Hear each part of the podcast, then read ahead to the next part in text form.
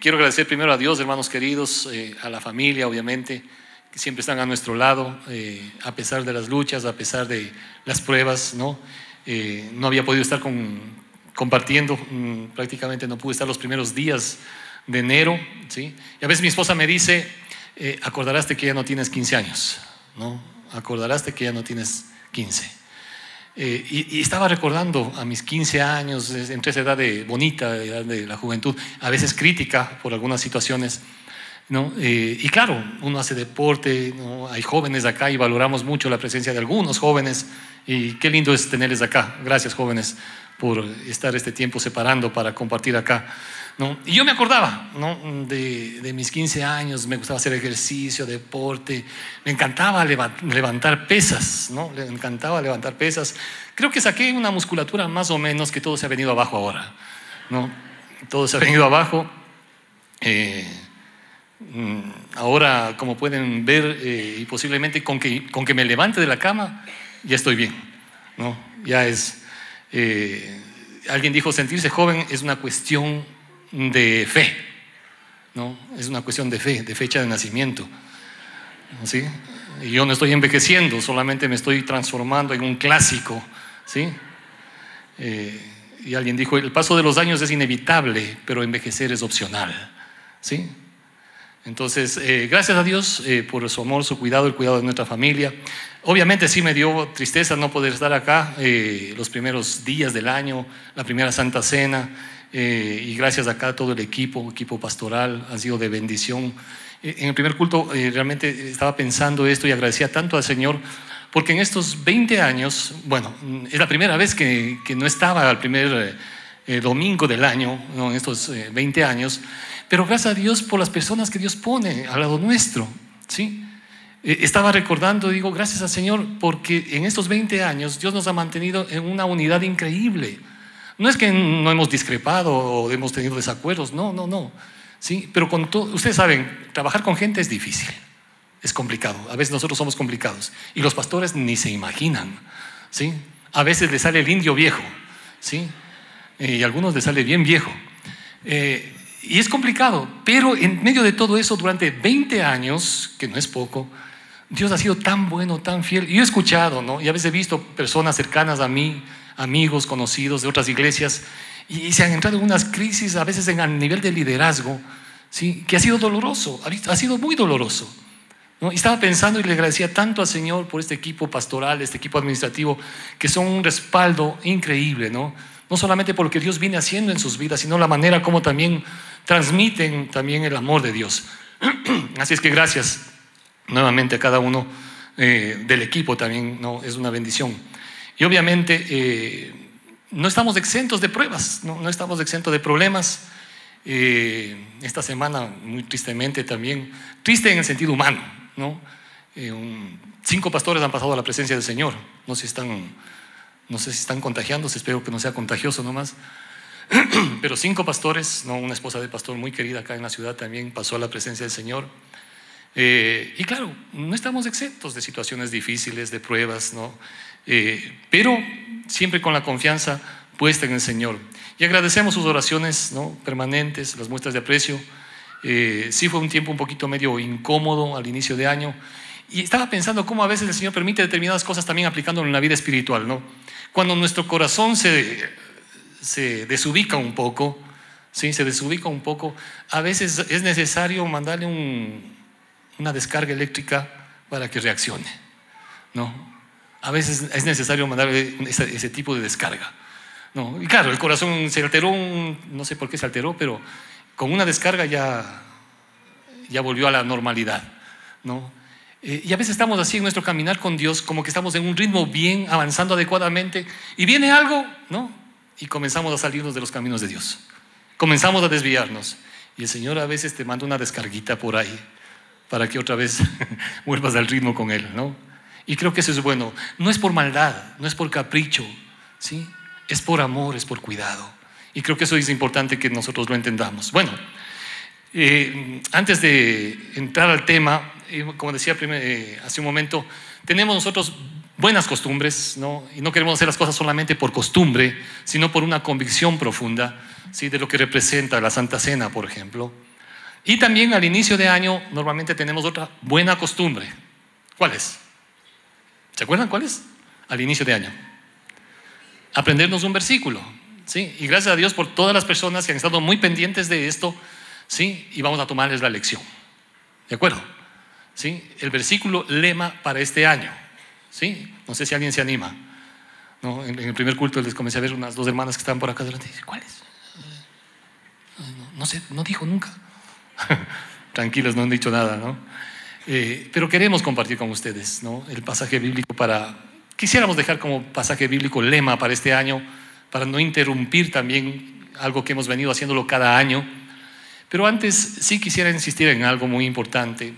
Personalmente hay algunos, bueno, la palabra de Dios es riquísima, pero hay algunos pasajes bíblicos que son muy significativos para nuestras vidas, en lo personal, eh, en lo familiar, inclusive también como iglesia, ¿no es cierto? Pasajes que quisiéramos con todos los que son parte de acá de la iglesia, que lo tengamos presente. ¿no? Uno de ellos, por ejemplo, está en Josué 24, ¿no es cierto?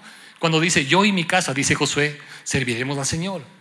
En estos días conversaba con una pareja, una familia muy querida, el padre de ella pasó a la presencia del Señor hace algún tiempo atrás, pero me acuerdo de este hombre, era parte del ministerio de hombres de valor, ¿sí?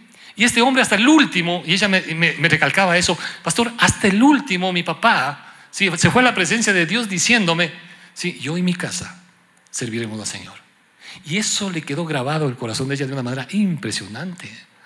Un hombre que se mantuvo hasta el final, sí, con esa convicción, con esa convicción.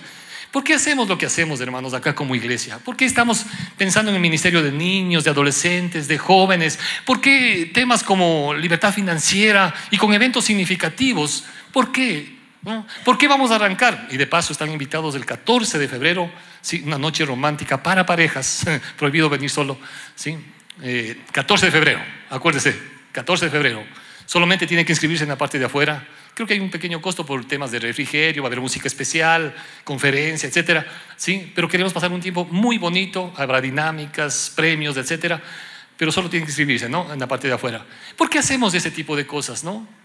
Y el 20 de febrero arrancamos el nuevo periodo también con el Ministerio de Constructores de Hogar, parejas. Ya es el cuarto año, si no me equivoco, ¿sí? Eh, si no estoy equivocado. Cuarto año. Comenzamos, yo estábamos recordando el otro día, con tres parejas en un hogar, ¿sí?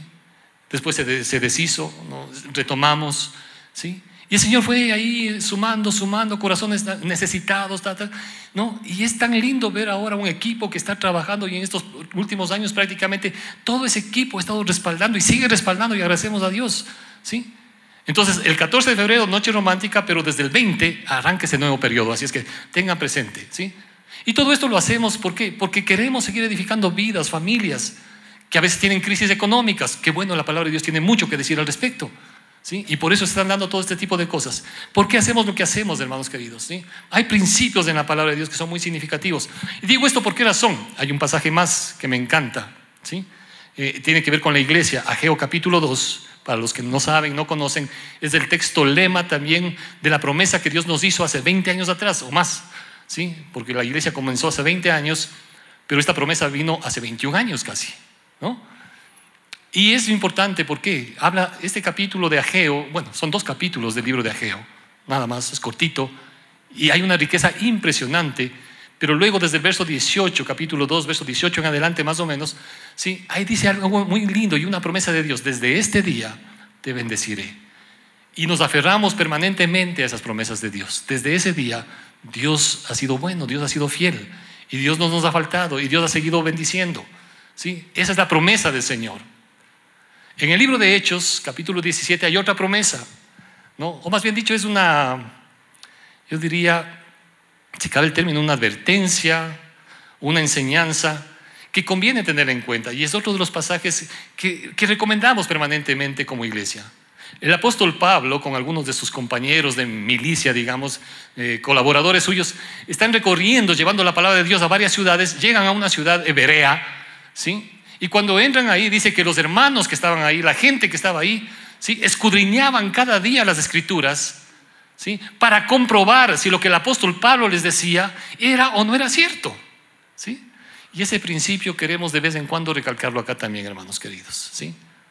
escudriñaban cada día para comprobar si lo que le estaban diciendo, y estaba hablando el apóstol Pablo ahí, pero ellos querían comprobar si lo que Pablo decía se ajustaba o no se ajustaba a lo que dice la Biblia.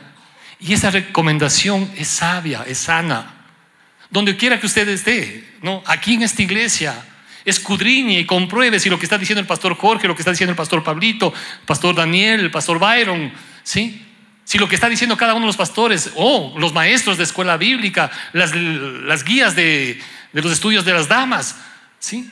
Si lo que cada una de ellas o cada uno de nosotros estamos diciendo se ajusta o no se ajusta a lo que dice la palabra de Dios. Esa es la responsabilidad de cada creyente, ¿sí? No solo aquí, a lo mejor usted sale de aquí, va a otro lado o escucha por la radio, la televisión, lo que sea.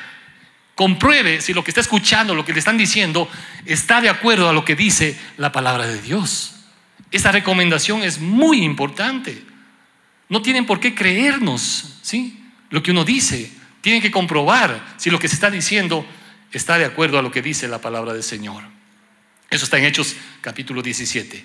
Y el texto bíblico que quisiéramos dejar, bueno, son dos versículos realmente, no se preocupe, usted no se va a memorizar ahora, pero sí quisiéramos que estemos digiriendo un poquito este pasaje bíblico, ¿no? Y de hecho este capítulo es tan, tan enriquecedor. Mientras más lo leía me quedaba más eh, impactado. Isaías capítulo 43, si tienen sus Biblias, pueden ahí abrir sus Biblias o prender sus teléfonos, siempre y cuando sea para este propósito. Aprovechamos, si es que hay mamitas con niños pequeños, sí, en la parte de afuera hay una, área especial también para que puedan estar con sus niños chiquitos. Eh, hay una, tremenda necesidad y agradecemos a Dios por la vida de nuestros niños. Eh, este, este viernes va a haber una película, realmente no tienen que perderse. ¿sí? Eh, es una enseñanza para nosotros como padres, porque muchas veces nos enojamos por el niño, y a veces está bien dicho, ¿no? Cuando dicen, mal malcriado, está bien dicho, ¿sí? Porque la culpa no es, no es del guambra, la culpa es de quien no sabe criarlo, ¿no? Guambra mal criado, ¿sí? Está bien dicho eso. Debemos saber cómo guiar a los hijos también. Entonces, pero queremos dar ese espacio también para nuestros niños, nuestros adolescentes. Bueno, Isaías 43, por favor. Isaías 43. Y los versos que quisiera resaltar, si bien es cierto, están en el verso 18 y 19. Quiero mencionar que realmente capítulo 43 hay que digerirlo despacito. Hay que aprovecharlo. Es como cuando usted va a un, no sé, a un restaurante, le pasa comida, ¿cómo se llama? Gourmet, ¿no? Y usted le pasan tan poquito a veces, ¿no? Que dice, no, esto tengo que comerle, pero saboreando al detalle, ¿no? Acá hay riqueza, acá hay abundancia, pero es gourmet, ¿no? Tiene que comerlo despacito, digiriendo bien las cosas. Dice el verso 18 y 19, no os acordéis de las cosas pasadas, ni traigáis a memoria las cosas antiguas. He aquí, dice el Señor, he aquí, yo hago cosa nueva, pronto saldrá a luz, ¿no la conoceréis? Otra vez abriré camino en el desierto y ríos en la soledad. Y me encanta como dice la traducción en lenguaje actual, y permítanme leer. Dice, ahora Dios le dice a su pueblo, no recuerden ni piensen más en las cosas del pasado. Yo voy a hacer algo nuevo y ya he empezado a hacerlo. Estoy abriendo un camino en el desierto y haré brotar ríos en la tierra seca. ¿no? Y es tan lindo cuando vemos el obrar de Dios a pesar de las circunstancias, a pesar de la adversidad, a pesar de las cosas que han pasado ¿Sí? Y yo quiero en esta mañana dejarles con un par de pensamientos, quizá un par de pasajes, no vamos a alcanzar a ver todo, creo. Pero el primer pensamiento que quiero dejar con ustedes es que la manera como mires a Dios afectará todas las áreas de tu vida. ¿Sí? La manera como mires a Dios va a afectar absolutamente cada una de las áreas de tu vida. ¿Sí?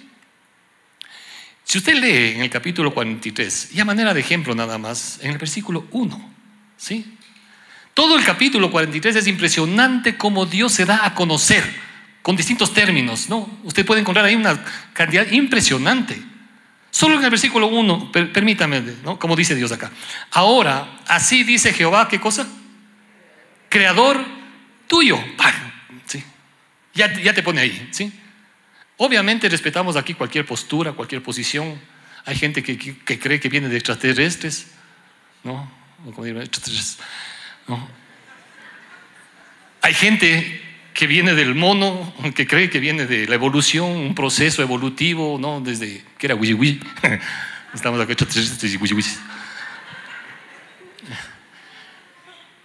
No, respetamos esas posiciones también, respetamos obviamente, ¿sí?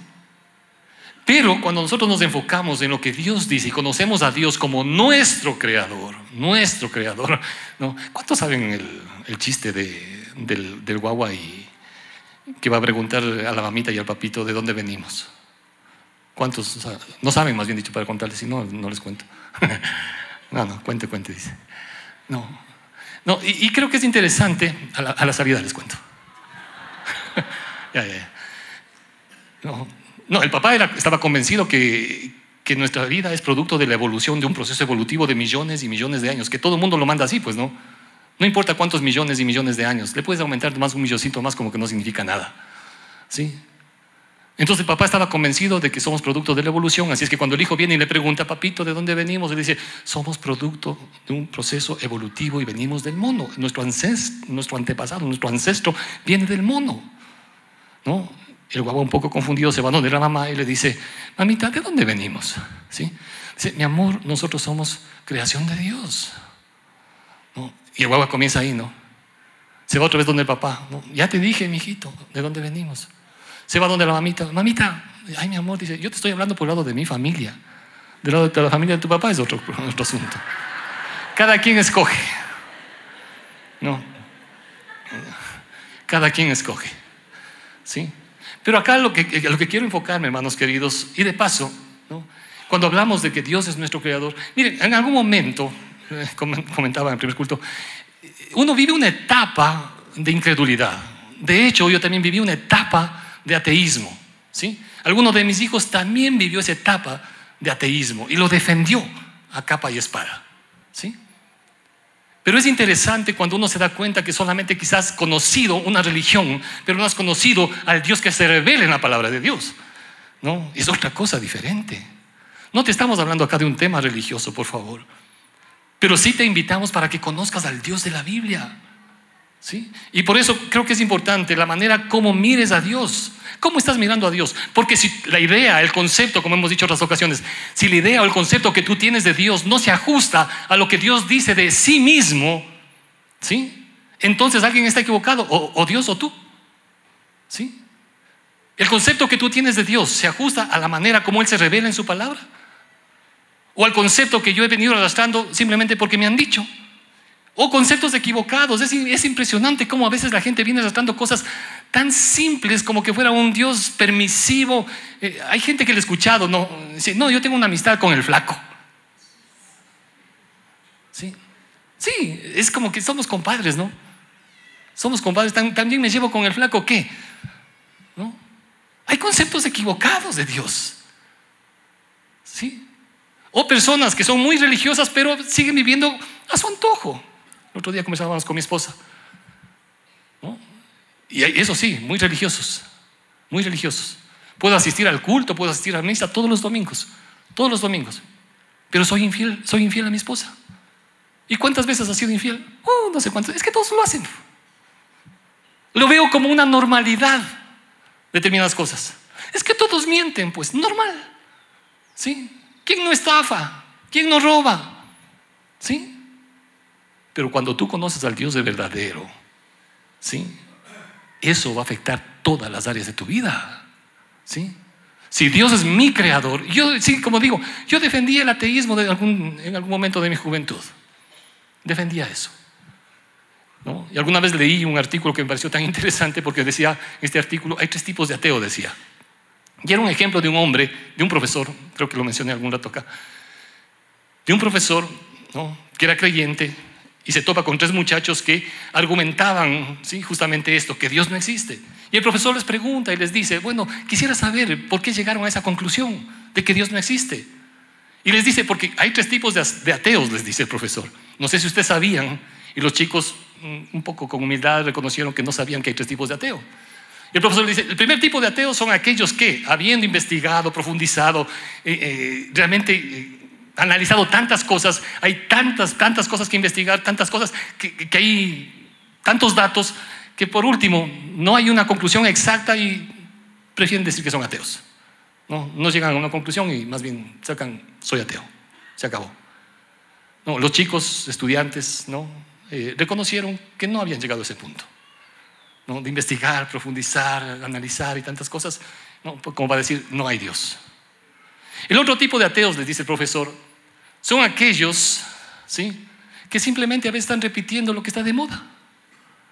¿no? Y algún momento me pasó eso también. Sí, busqué, sí, investigué, sí, argumenté.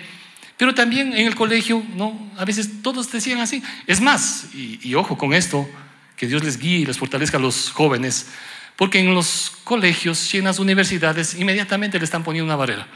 ¿Crees en Dios todavía? Qué absurdo, qué ridículo. Sí. Como que fuera una tontería creer en Dios.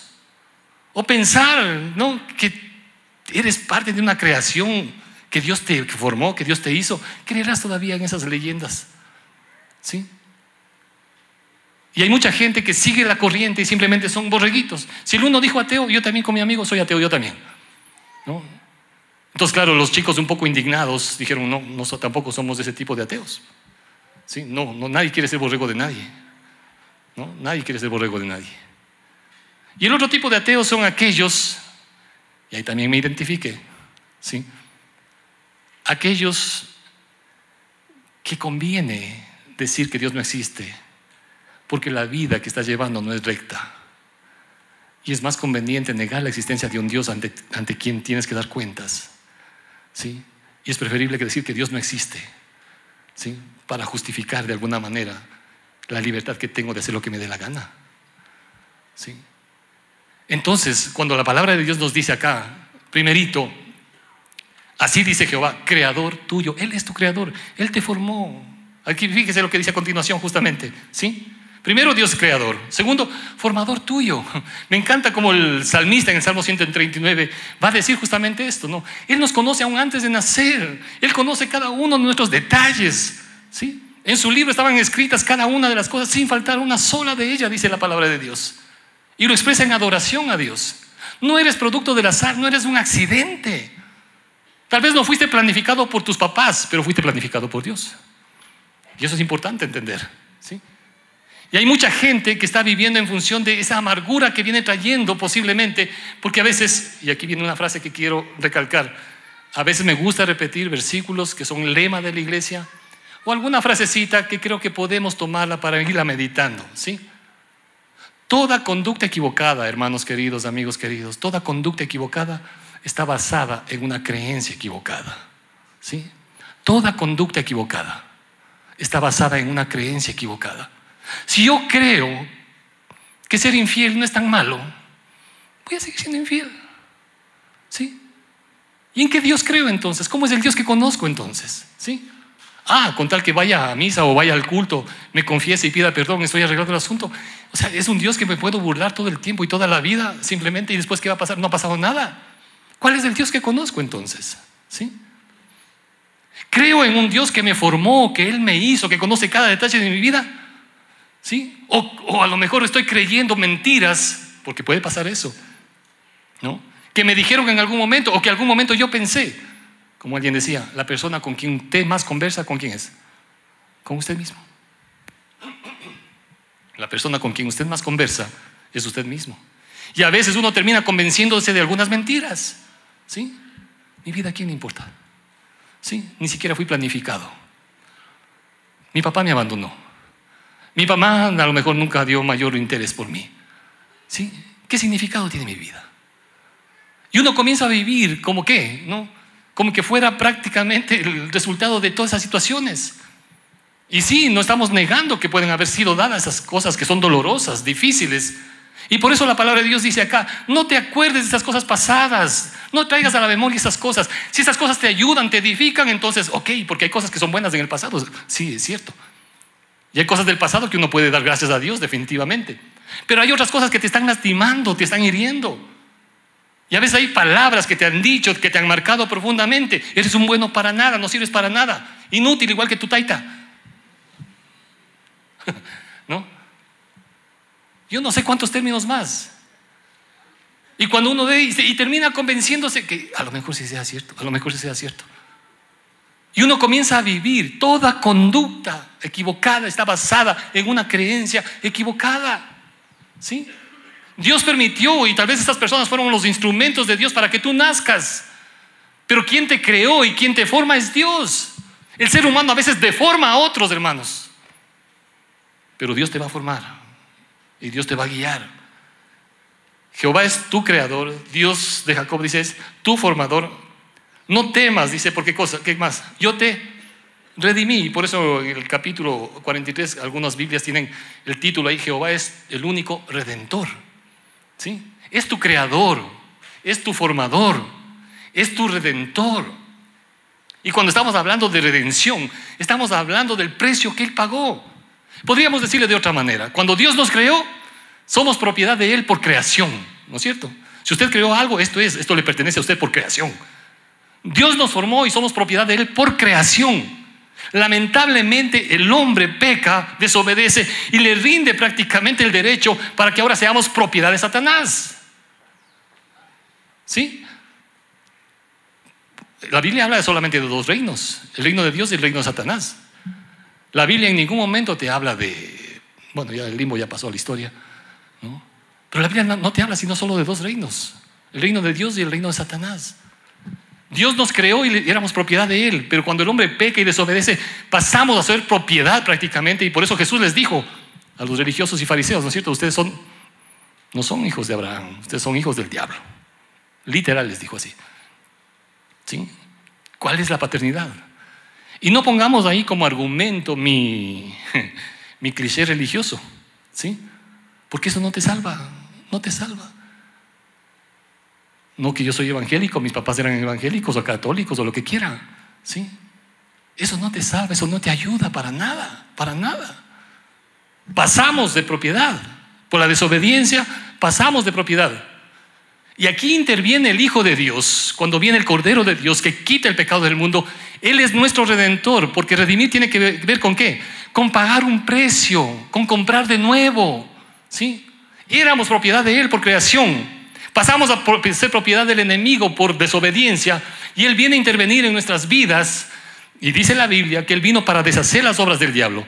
Él vino para destruir al diablo, a Satanás, el poder de la muerte y al que tenía el imperio de la muerte, dice la Biblia.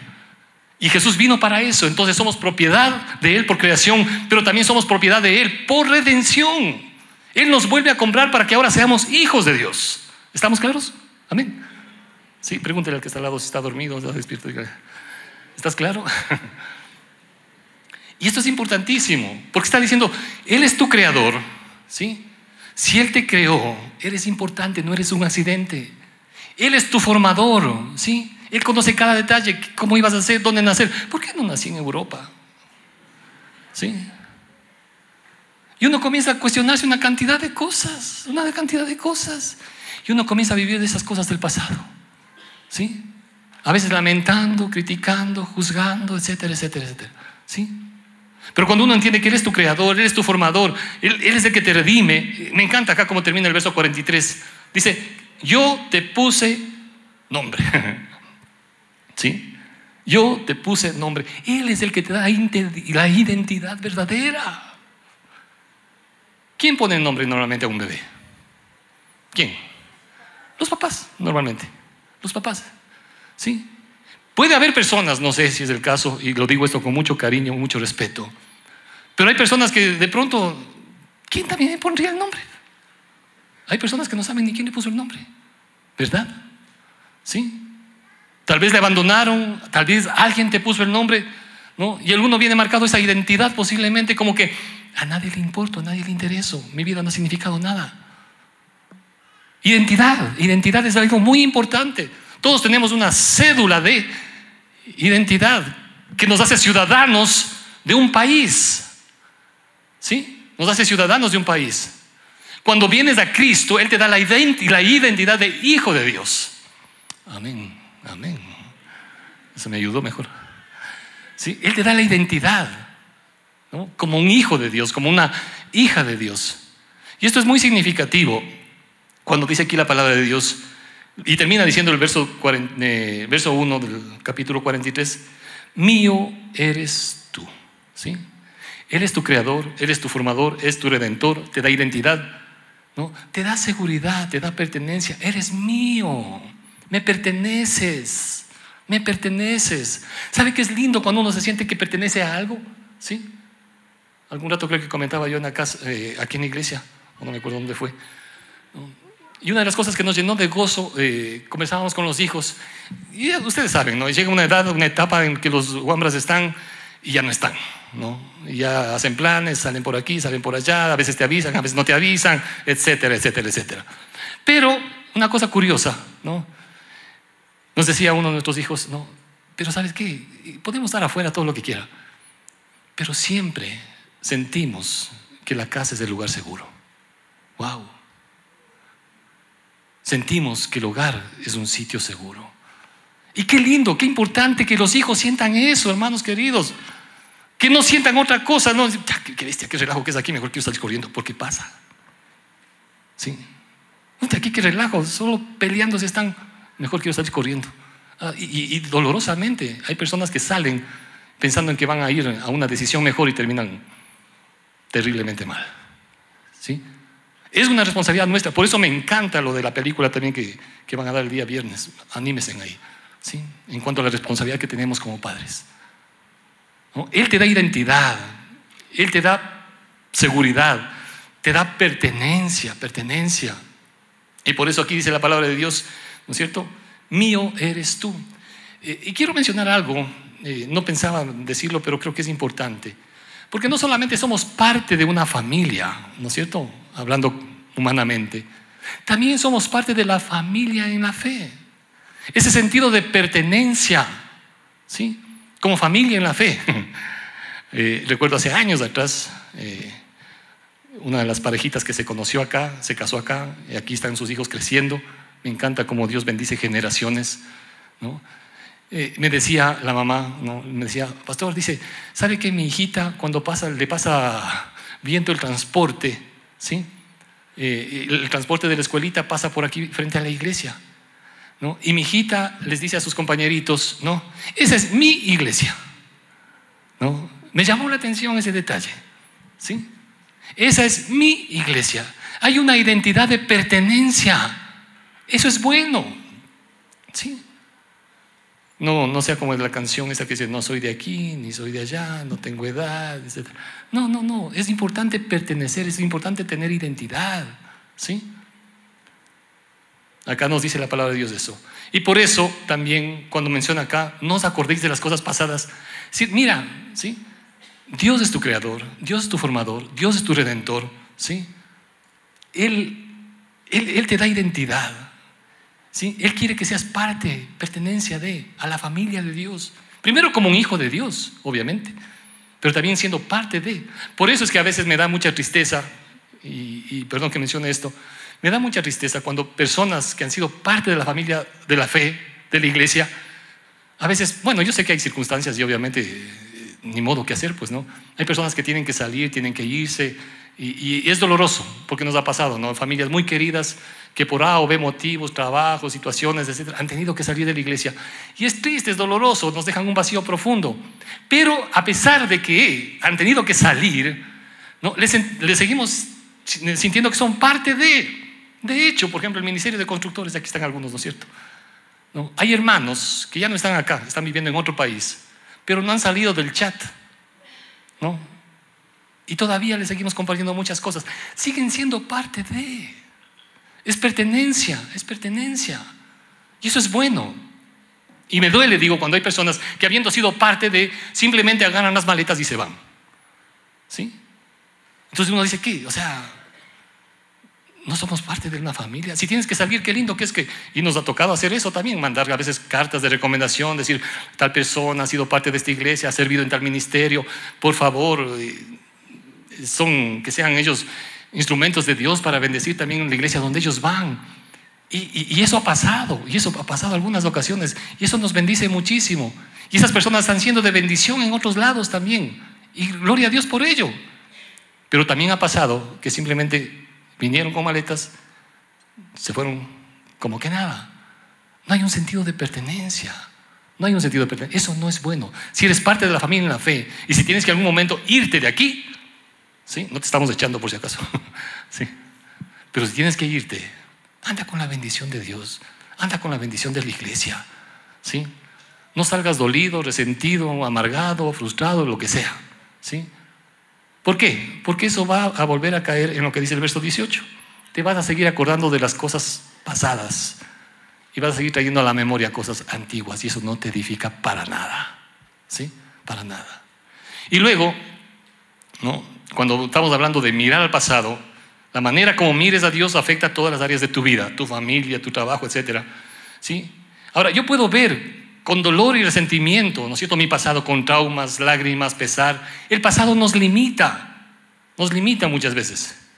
Se puede intentar superar, ¿no? Y se puede tratar de tapar, esconder, ser positivos. Y hasta, como decía en primer culto, hasta cantar al estilo del, casi digo, profeta José José, ¿no?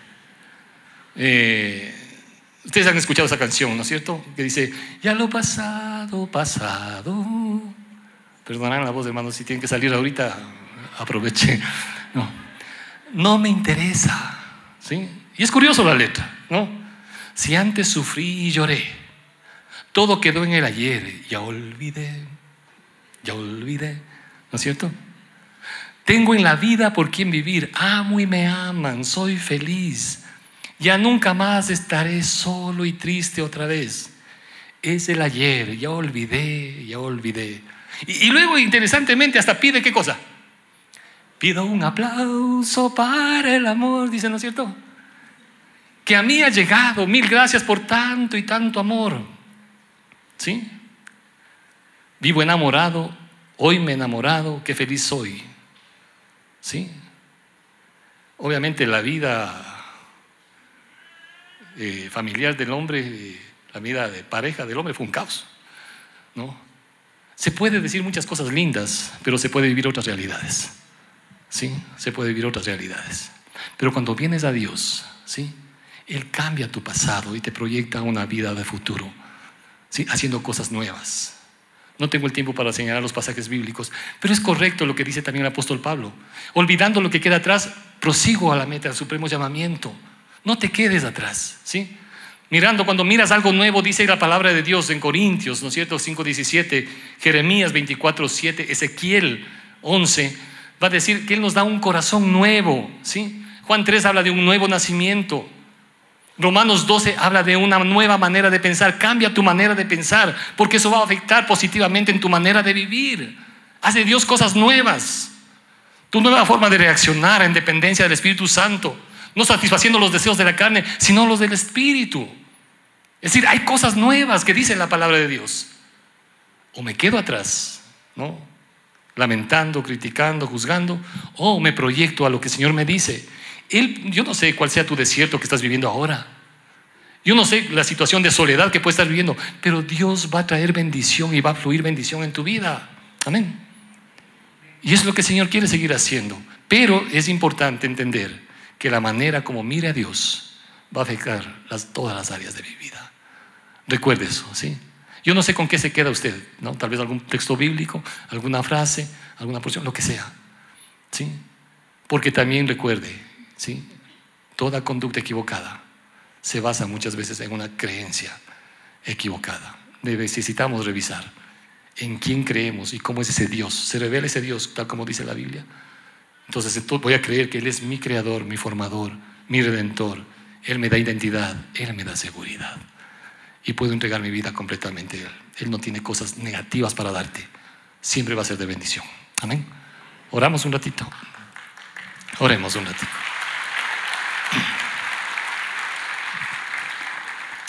Señor amado, queremos darte nuestra adoración y gratitud en esta mañana. Y gracias Señor por quien tú eres. Ayuda Señor y Dios y pedimos bajo la guía de tu Santo Espíritu que tú reveles a nuestro corazón, a nuestro espíritu, la verdad preciosa, Señor y Dios, como tú te revelas tal como eres, Señor. Gracias porque tú eres ese Padre amoroso que está listo a extender sus brazos, Señor, que nos da identidad verdadera, no mentiras del pasado. Yo no sé si en esta mañana hay personas y quizá el Señor ha hablado a tu vida. Cuando miras atrás, miras tu pasado. Yo no sé qué es lo que trae a tu vida eso. Pero quien te da la verdadera identidad es Dios. Es tu redentor. El que te ama profundamente. Y quizá en este momento sea una buena oportunidad para decir y reconocer que necesitas de Dios. Que necesitas entregar tu vida a Cristo, no una religión, tu vida a Cristo. Es el único que puede cambiar y redimir tu vida, hacer nuevo tu corazón. Pero es importante que tomes la decisión. Nadie puede tomarla por ti. Y respetamos la decisión que tomes. Pero si el Señor está hablando a tu corazón, no tardes. Y dile en, tus propias palabras, quizá en esta mañana y quizá en este mismo momento. Y si sientes hacerlo, yo te invito a que hagas conmigo esta pequeña oración. Señor Jesucristo, tú conoces mi pasado. Señor, la manera como yo he creído en ti. Y quizá hay cosas que he estado equivocado. O las he considerado de acuerdo a mi manera. Pero quiero comenzar a conocerte, Señor, tal cual tú te revelas. Ayúdame a buscarte, Señor. Y gracias porque tú eres el que me encuentras. Y me amas, Señor, a pesar de todas circunstancias, Señor, en mi vida. No quiero quedarme estancado en mi pasado. Cuando tú me ofreces, Señor y Dios, hacer nuevas todas las cosas, te entrego mi corazón para que hagas de mi corazón un corazón nuevo, una mente nueva, mi voluntad rendida a ti para hacer nuevas las cosas, Señor. No en mis fuerzas, sino en dependencia de tu Santo Espíritu. ¿Quieres decirle eso al Señor? Si no lo has dicho antes, ¿te animas a decirlo? Yo quiero terminar orando. Y si hay alguna persona que sabe que Dios está hablando a su vida y te está diciendo, pero también tú estás decidiendo, tú estás decidiendo y eso es lo importante. Puedes levantar tu mano por un segundo y volver a bajar tu mano. Decirle, Señor, gracias porque tú me perdonas, tú me redimes, tú llevaste mi pecado. Señor, soy propiedad tuya, pertenencia tuya, tengo tu identidad. Soy tu hijo, Señor y Dios. Y de hoy en adelante creo las verdades tuyas y no las mentiras del pasado, ni del diablo, ni de nadie. Creo en la verdad, Señor, de lo que tú dices y lo que valgo para ti. En el nombre de Cristo Jesús. Amén. Si te gustó esta prédica, te invitamos a que te suscribas a nuestro podcast y nos sigas en YouTube, Facebook e Instagram como Encuentro con Bahía. Además, recuerda que cada semana tendremos una prédica nueva para ti.